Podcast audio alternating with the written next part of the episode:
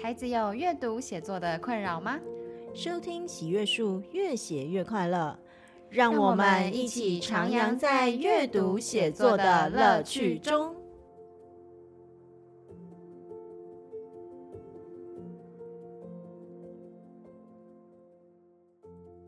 各位听众朋友们，大家好，欢迎收听喜阅树越写越快乐，我是梁红英老师。在上一集的节目之中呢，舒云分享了他的孩子，在一个完全记不住抽象符号，就是这一些字形的状况之下，他如何协助他慢慢的学会写字以及识字。其实这一个算是特殊生很常遇到的一个学习问题，吼，就是他们透过反复的演练，也没有办法很轻易的认得那些字，或者是记得他的字形。那上一次呢，舒云提供给我们一个很好的方式给大家参考。那接下来呢，在这一集之中，舒颖还会讲到更多特殊生的孩子，以及一些学习比较弱势的孩子，他们可能会遇到怎么样的一个问题，而我们家长可以怎么样的因应以及面对。接下来就请继续收听吧。我觉得重点有一个很重要，这跟后来阅读有关，就是因为我遇到好多孩子都跟我说，最怕的就是小一的国语课，就是因为他们手小手刚开始。学写字不久，嗯，然后就一直要重复的写字，嗯，嗯，然后有一些可能字写不好就会被擦掉。他们在反复的这个过程中，其实从小学一年级认识国语课的第一天开始就开始讨厌他了。那你说阅读是什么？阅读是一大堆字叠在一起的世界，对不对？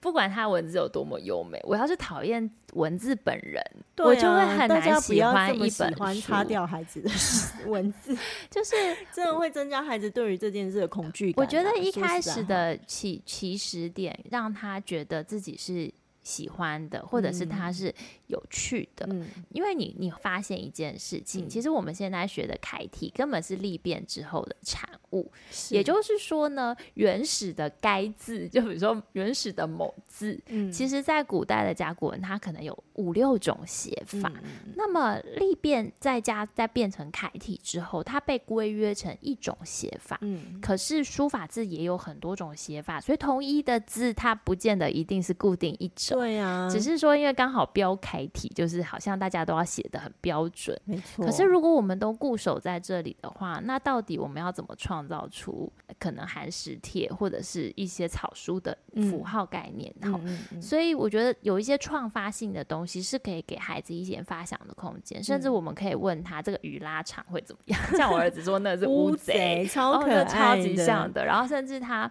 比如说，我们之前刚刚不是说那个丑其实就是一个鬼在酒缸旁边嘛？嗯、你可以想象，他可能是一个一直喝酒，喝的很像鬼，人不像人，鬼不像鬼。对、啊。结果我儿子有一个丑字，他就画了一个超大的酒缸，嗯、然后那鬼画的小小的。嗯。我说我就是，他就说妈妈这坛酒实在是太大桶了，然后我就觉得有点可爱。我会鼓励他做这件事。嗯，像那个。字感教育里头啊，他就会去鼓励孩子们知道那个象形的符号之后，甚至可以用符号去进行一些图像创作，对，或者是去发想一些不同的我自己的字体，没错没错。然后你会发现，当你在发想说，哎，古代人也造了类似的字哦，这样子。那那比如说，那孩子望文生义可不可以？那绝对是可以的嘛，对呀。对，现在其实孩子怎么去记得那个字没关系啊，那到底是不是他原本的字义？那没有关系，重点是。那个字它是如何进行连接？嗯、它如何成为自己的记忆？那所以这个时候翻开字典来，对于某一些字，如果你已经知道它原理可能是长怎样的话，然后他自己再望文生义一下，变成他自己记忆这一个文字的一种方式跟逻辑，啊、那我觉得这样就很棒。啊、比如说你积木你要怎么拼，就是它当然会有一个原则在里面，但是你最后决定要。拼成怎么样？那是你自己的决定。嗯、就是我常跟我儿子讲一件事，他因为他有时候说：“哎、欸，那为什么我就不能写出我自己另外一个字？那我写错字也不行。”我说：“因为造字有他造字的法则，比如说‘丑’这个字原本他们就是这样认知的，或者是‘有’。”他就是这样画，他这样画是原因是因为让所有的人看到这个字能够有一个统一的理解。嗯，你当然可以画出自己的酒瓶，嗯，可是那这样别人不知道你在讲酒瓶，你跟大家就没有连接了。所以你必须要遵守它的符号。嗯，可是呢，在这个符遵守它的符号的概念里面，你可以有自己的想象在里面。嗯，那在想象力不被扼杀的状态下，你可以。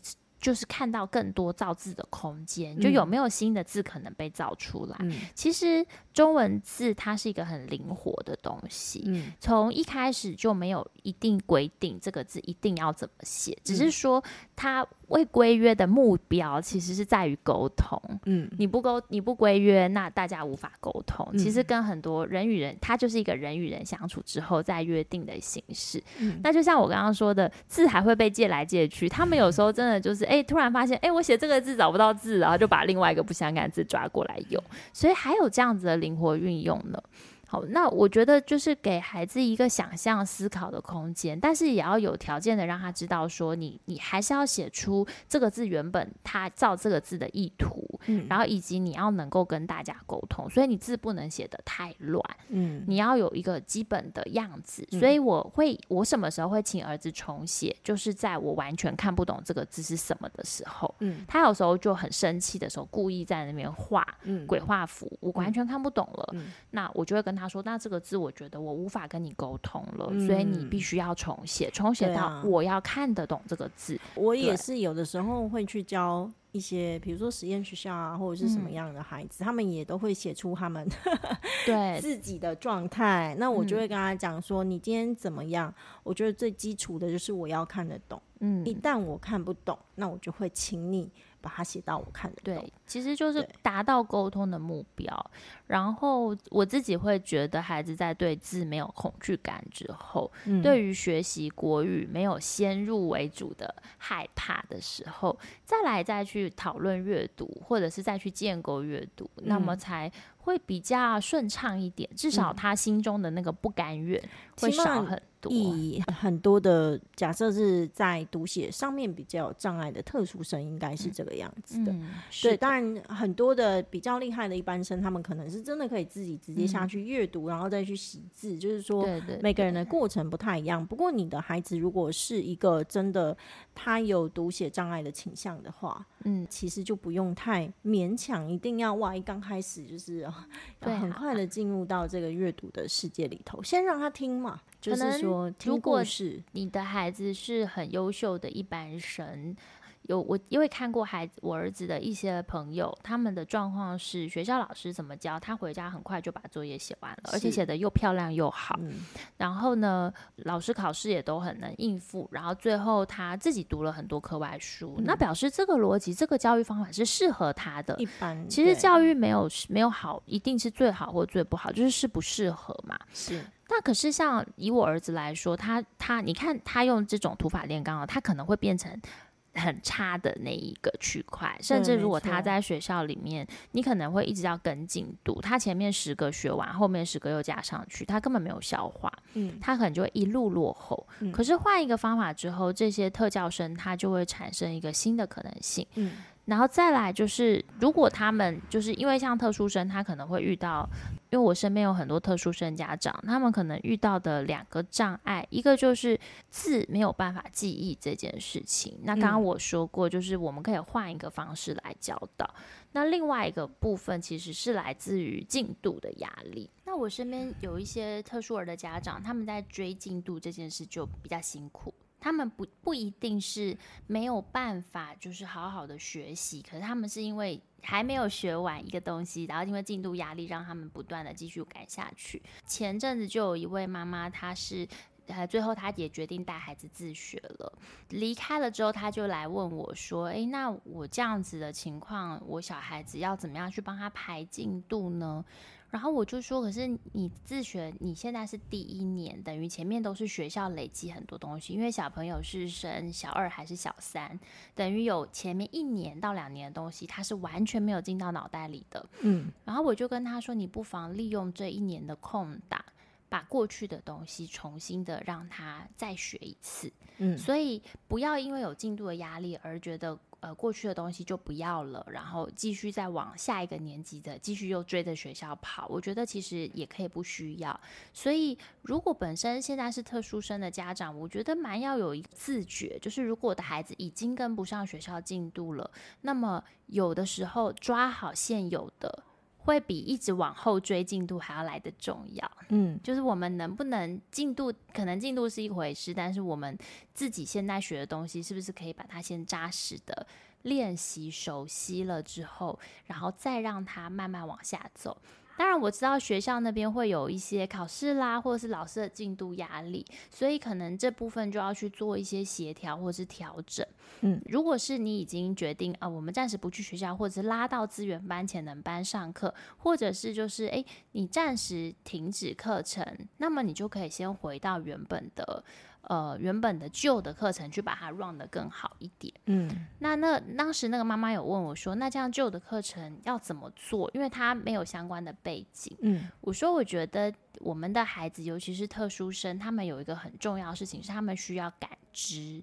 嗯，感知的意思就是你学了，例如他可能学了一年两年，他可能水字边所有的字他都没有办法练好。嗯，所以他你可以带他去。各种玩水的场合，然后把水字部的一些字，透过这个水的体验去把它体验出来。嗯，所以教案的设计就可以变成把一些字用一个，比如说部首啦，或是某个系统，或是某个跟身体感觉有关的概念去做贯穿，然后带着孩子用身体去感受文字，他用身体去阅读。嗯，那这是我觉得第。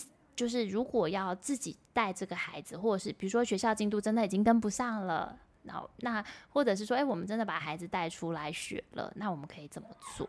嗯，所以第一个，刚刚再回头来，第一个就是我觉得学学字可能有一个不同的做法，刚刚跟梁老师讨论过。第二个就是我觉得学校的进度压力是一个难题，但是如果说孩子真的已经跟不上了，那我们到底是要继续的？不断的鞭策他说：“你就是要跟上学校进度，怎么考试又考得不好啊？没有写完作业，还是说我们以孩子的角度来去为他设计适合他的进度，就是属于他的一个进度。对对对，对，因为已经跟不上了，那我们是要一直在逼他往前走，还是诶让他缓一缓，喘口气，嗯，然后把以前的东西慢慢的学起来？其实针对这个部分呢，啊，我们在教育现场其实也都有提到一个概念，叫做差异化教学。嗯，那像我们自己本身阅读理解课会来上课的很多孩子，其实他们都不是阅读理解能力特别好的，嗯，甚至里头就会有一些，哎，看起来他也没有任何的，呃，没有到学习障碍，但他就是阅读的速度啊，各方面就是比别人慢很多。嗯，所以即使在一般生，也都会有那一种慢慢飞的孩子。对啊，对。那我印象很深刻，就是最近也来了一个这样子的一个女孩子，她真的是。阅读的速度就是别人的一半，嗯，一般生的一半，嗯，别人花一个小时阅读或学习的东西，他要花两个小时，他他才有办法，嗯，OK，然后所以我就会问妈妈说，像学习单，也许别人诶两个小时内是可以六题完成的，可是他可能只能完成两题，嗯，我就会问家长说，诶。那如果像这样的状况要怎么办？接下来我们可能越来越难，是要提前给他阅读还是怎么样？嗯嗯。然后他妈妈就说不用啦，没关系，因为他在学校，他真的应付学校的功课，他也都要花两倍的时间，所以他根本没有，他没有那个时间可以去预习。然后他就跟我说：“老师没关系，他呢有完成到哪里算哪里，我们让他慢慢来就好。”其实我觉得家长很重要的是能够帮孩子撑出这样子的一个空间。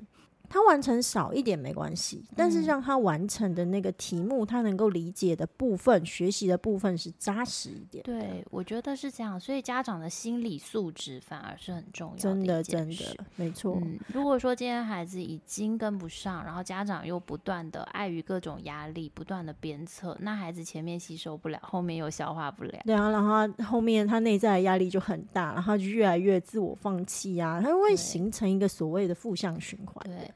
所以与其如此，不如他能把握的一题十题里面，他可能把握两题，可是这两题他是快乐的，而且是完整的吸收到的。那、嗯啊、那两题无妨啊，表示那两题他是扎实的学会的。是，嗯。然后呢，接下来就是我刚刚说的第三个部分，就是如果说要更进一步增进语言的理解或阅读的话，呃，以特殊孩子来说，我自己会觉得体感很重要。体感就是体体质，就是身体的感受。像我刚刚讲的，嗯、我会建议我身边的那个妈妈，她是可以带孩子去感知，嗯，因为她已经跟不上了，那她也完全接受不了那些字的讯号和阅读。那不如我们趁着这一年她休息的时间，我们就让这个孩子去多接触，比如说我们学树叶的叶字，或者是我们学水字、学山字，我们就带着他去摸，是和接触。也许家长本身说：“哎，我没有甲骨文的背景，我没有像呃红英老师这样那么专业。”可是我们是可以带孩子出去玩的。嗯，那你带孩子去碰触，碰触那些他。不擅长的东西，就是、嗯、呃，以前在学校，因为学校毕竟有一个限制，就是有些东西你是摸不到的。是。那他要学泥土，他要学习“土”这个字，你就带他摸摸土吧。这个感觉的东西就是土。嗯。透过这种身体性的记忆，帮助他去增加他的感官刺激。嗯。所以我后来发现，像我们这种特殊生，他的记忆必须要是多重感官的。嗯、学校比较重视读跟写，对，没错，或者是听，对，都是视觉、听觉和手动的记忆。而且我觉得那个视觉是非常有限的。对，说真的，你说文字符号，它就那样。对，可是其实就视觉来说的话，能够看到的感官、五彩什么等等之类是更丰富的。对，对。那你如果只是限于一个非常文字阅读，我觉得主要就是说很多文字。它所承载的反而是一个抽象的概念，对。可是当孩子的具体经验不够的时候，他是没有办法跟那些抽象的概念去进行连接。对啊，对。像我知道有一个自学妈妈，她就做的蛮好的。她小孩是很内向型的孩子，所以她选择自学，但她并不是特殊生。是她妈妈的做法，就是因为她非常喜欢宝可梦，嗯，所以妈妈就买了一本宝可梦图鉴。嗯，那那个孩子是可以学，但是需要也是要人家教。那国字怎么办呢？反正都要阅读，妈妈也没有那个相关甲骨文背景，她干脆买了一本宝可梦图鉴，嗯，然后按着图鉴里面的每一个宝可梦，然后带他儿子一个一个，所以他儿子的作业本里面抄的是宝可梦图鉴里面的 字，所以他就每天写的很高兴啊，比如说皮卡丘，他就学会皮卡丘三个字，嗯，然后呃什么什么什么胖胖可丁之类，他就学了好多好多的字，然后整本宝可梦图鉴变成他的国语课本，那孩子就觉得国语的连。解度是很好的，嗯，所以即使是土法炼钢的呃这种抄写式的记忆，那我们选择的文本能不能是孩子意愿更高的？的对他喜欢的书籍，嗯，那已经是特殊的状况，或者是说他学习已经偏慢了，嗯，那我们更要能够去看到哪些是他的更多的。对，而且给他更多的空间，嗯，给他更多不同的刺激，我觉得就更多元的学习。红英老师刚刚说的吧，要撑出一个空间，嗯，先帮他扛住进度的压力，是，然后换一个方法，或者是说增加感官的刺激，就是眼睛的刺激、视觉的刺激。我说的不是只是看学校的书啊、文字。色彩的刺激，这也是眼睛的刺激；听觉的，然后甚至是皮肤，还有气味。嗯，像巧克力这个这三个字和巧克力的气味，这个然后茶叶不同种类的红茶，它可以有不同的茶种的记忆。这样子，我觉得其实这一件事情，它真的不只是在你说的特殊生，就是一般生来说，嗯，就现在，因为可能我们接触很多都是都市的孩子，嗯，那他们对于。多重感官，也许真的就是太投入在那个三 C 的世界里面，对。于多重感官的那种实体世界里头的各种经验，其实不够丰富。那那个不够丰富，反而会造成一种想象力，以及当我要去进行更多抽象的东西的连接之中，它会变成一个贫乏的状态。对，其实是，而且那个最后会影响到后续的阅读，对，还有学习都会有影响。因为像以后我们会发现很多的作家的那个文本，其实作家是一个，我个人认为他是一个有点像画家啦，或者是呃，你说音乐家，他们都是把自己的感官所接收的东西画成某个可以被被记录下来的，比如说作家是变成文字，音乐家变成音乐，嗯，然后画家变成色彩，可他们都是把自己的感官记忆变成了另外一种形式，所以作家他是。吸收了很，他的感官不断的在张开，他吸收了很多环境上面的刺激，然后最后把它写成文字。你要真的能够回溯到作家内部的情感，其实如果你的感官是很打开的。他比较容易进入文本当中。是，我觉得现在很多孩子遇到的问题，不是只有特殊生，可能一般体质生也都会，就是感官经验实在是太少。对，没错。嗯，我们可能长时间都在教室里面，甚至我们连哎、欸、花草树木都是透过投影片看到的。因为接触的少，我们就很难会理解到一些乡土作家他想要承载的那种乡土的氛围啦，嗯、等等之类的。是，而且其实现在都太过于进入到这个，就是说在三 C 的虚拟世界里面的时间可能太多又太长。嗯，然后包含你就说吧，很多我看很多家长去露营，大家。小孩子也都还是你知道手机啊、嗯、电脑啊什么的，这也就是说整个大自然的那个丰富的那一些味觉，嗯，然后或者是听觉。等等之类，其实他还是进不到孩子的这个五感之中。那所以说，这就会变成，其实很多孩子他们在写作的时候，就是哎、欸、都不知道要写什么，就感官贫乏所带来的词穷。没错，没错。那所以说，这个真的其实是不只是特殊生。那我自己觉得，很多的特殊的孩子，他们的确对于身体的感受，我我是看过不少，其实是比一般人更加的敏感。对。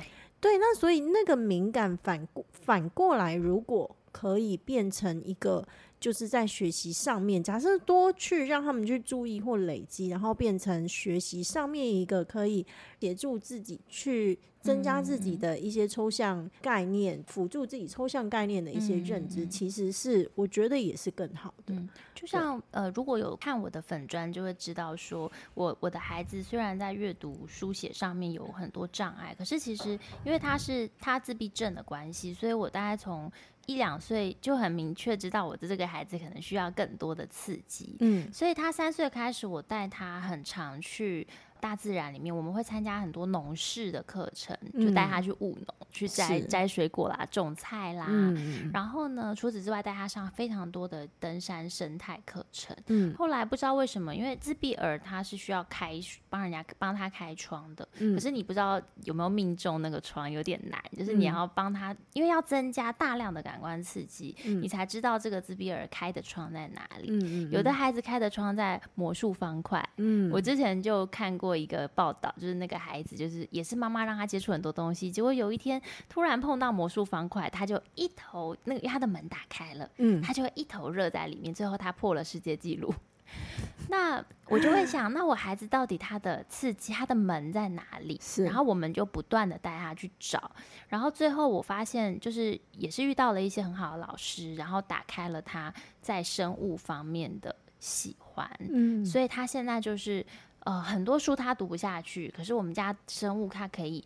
他是听我念，可他可以听到百科，是很无聊的百科。嗯、然后我就像读稿子一样，叭叭叭叭这样像念经一样念给他听。可他可以听，很专注的听进去。嗯，所以透过听读的方式，其实他吸收了很多百科。是，他小二，他现在已经可以把几个大洲、几个大洋，然后里面有什么样的动物，可以跟你至少每一个洲、每个洋说个几十个。嗯，然后甚至有时候同学说：“哎，我下个月要移民到加拿大了。”然后他就说加拿大在北韩里，然后是什么什么动物的故乡，你要记得去看。他想说没有，他只是要去 加拿大的城区居住，他没有要去看野生动物啊。其实我觉得你这让我就是想到一个可以补充的点，就是说像很多这样子的一个特殊的孩子啊，他们也许比如说在阅读上面真的的确是比较困难，那其实应该要其他的呃，像你刚才说体觉嘛，嗯，那再来就是先用听的。嗯、其实大量的去听，像尤其现在的电子书这么的发达，其实应该要多运用这一些电子书的一些工具。嗯，嗯不管是听故事，嗯、或者他如果对某个知识型的东西还有兴趣，像亲子天下的这个 app 就非常好。对啊，里面还有各式各样的书籍，你就让他们去听。对，总之用听觉的东西先累积他的背景知识。嗯接下来，当他的阅读慢慢跟上的时候，他再开始慢慢进入阅读。那那个进入阅读对他来讲就是快速的。对，对我觉得体感不管是什么体哦，有的是摸的、触觉的，嗯、或者他喜欢他需要大量的运动作为他的支撑，我觉得都好。也许让他一边跑步，然后一边听 某个小说，是，比如说他一边听《哈利波特》的原原本的那个一字一字一字的那种有声书，嗯、然后他一边在那边跑步，嗯、我觉得这也许。对于 ADHD 的孩子来说，是一个非常好的学习方式。嗯，那透过感官的刺激，视觉、听觉、味觉、嗅觉，嗯，而不是只是局限在眼睛看到字这件事情上，那也是一种阅读。没错，没错。嗯，所以我自己觉得，对于这些特殊孩子的语文教育来说，我们其实更应该要打开我们多元的想象空间。嗯，对，真的就是说。他们势必很多孩子对于文字的读跟写的部分会比较慢，嗯、可是不代表他们的学习一定就真的就是说只有这样子的管道可以去进行学习，嗯、所以我们反而更应该要让他们接触多元的一个学习的形式跟方式。找出他擅长的，他可以比较容易去学习的方式，然后接下来再去回过头来慢慢补他可能在阅读啊、嗯、或者是写这一方面的一个不足。嗯，是的，我觉得这是很重要的方法。我们刚刚其实一开始就谈到说，要先去了解这个孩子的学习曲径是什么。每个孩子的学习曲径不一样，那尤其是特殊儿哦，他的学习曲径可能是属于他独一无二的 学习曲径。嗯，那如果要让他有效率的学习，我觉得先找到他的思维取径。就像我儿子，他一定得要从源头教起。可是对了的方式，虽然还是慢，可是会是有效的。嗯，那第二个部分，我觉得面对特殊生或者是学的比较慢、读的比较慢的一般同学，可能家长某个面向要有一个。撑起为他撑起某个空间的心理素质，嗯、我们是不是要一直不断的鞭策孩子去赶上大部分的水平，还是让他能够好好的理解现在他能够掌握到的东西？嗯，那我觉得这是需要家长的某种心理素质。那第三个部分是有效学习，其实并不只是局限在眼睛去看到文字，我觉得阅读的空间和范围是很广的。你身体的阅读、耳朵的阅读，然后还有甚至各种感官打开，用体感去学习、去阅读，不管是针对我们像我们这样的特殊生，是很有必要性的。那针对一般生，我觉得可能也会有很好的加成效果。所以让孩子可以有更多元的方式，是在突破我们作为教育者，呃，不管是照顾者也好，或老师也好的一种教学上面的挑战。嗯、我们必须要能够再去。打开自己的视野去创新，嗯、而不是把孩子说、嗯、你就是该坐在这边，然后你就只能读课本里面的东西。那你有没有其他的方式带孩子去领略这个世界？其实这都会帮助他去产生对阅读理解的动机。而且同时，其实我们也可以教学相长，嗯、在这个过程之中，也是循着孩子与我们的不同，从他的视角出发的时候，我们也可以学到更多的东西。嗯没错，没错，对，就是我们也打开了另外一个新的世界，探索了自己的可能性嘛，极限。像我现在就是不断的在十字打开，对 对对，在你的这个大转弯之中，看见了各种你原本根本没有想过会看到的一个风景。OK，好，今天真的是非常感谢呃舒云来跟我们聊聊，对，嗯、那很感谢今天舒云有帮我们介绍到特殊。生的一个不同的类型，然后以及当你发现你的孩子有什么不太一样的话，你可以怎么样去应应，以及在学龄后针对孩子的一个学习以及语文教育的部分，我们可以给孩子怎样的一个协助？OK，那我今天收获也是非常的多。今天真的非常的感谢淑云来跟大家闲聊，那也希望未来还能够有机会请你来继续跟大家聊聊天哦。感谢淑云，非常乐意，谢谢，也谢谢红云老师给我这个机会，好谢谢大家，谢谢大家。那我们就下次见喽，拜拜。拜拜。本节目由喜阅树制播。喜阅树是一个专门提供中小学生阅读写作课程的单位。我们的节目越写越快乐，会在每周五中午同步更新于 First Story、Spotify、Apple Podcasts 等各大平台。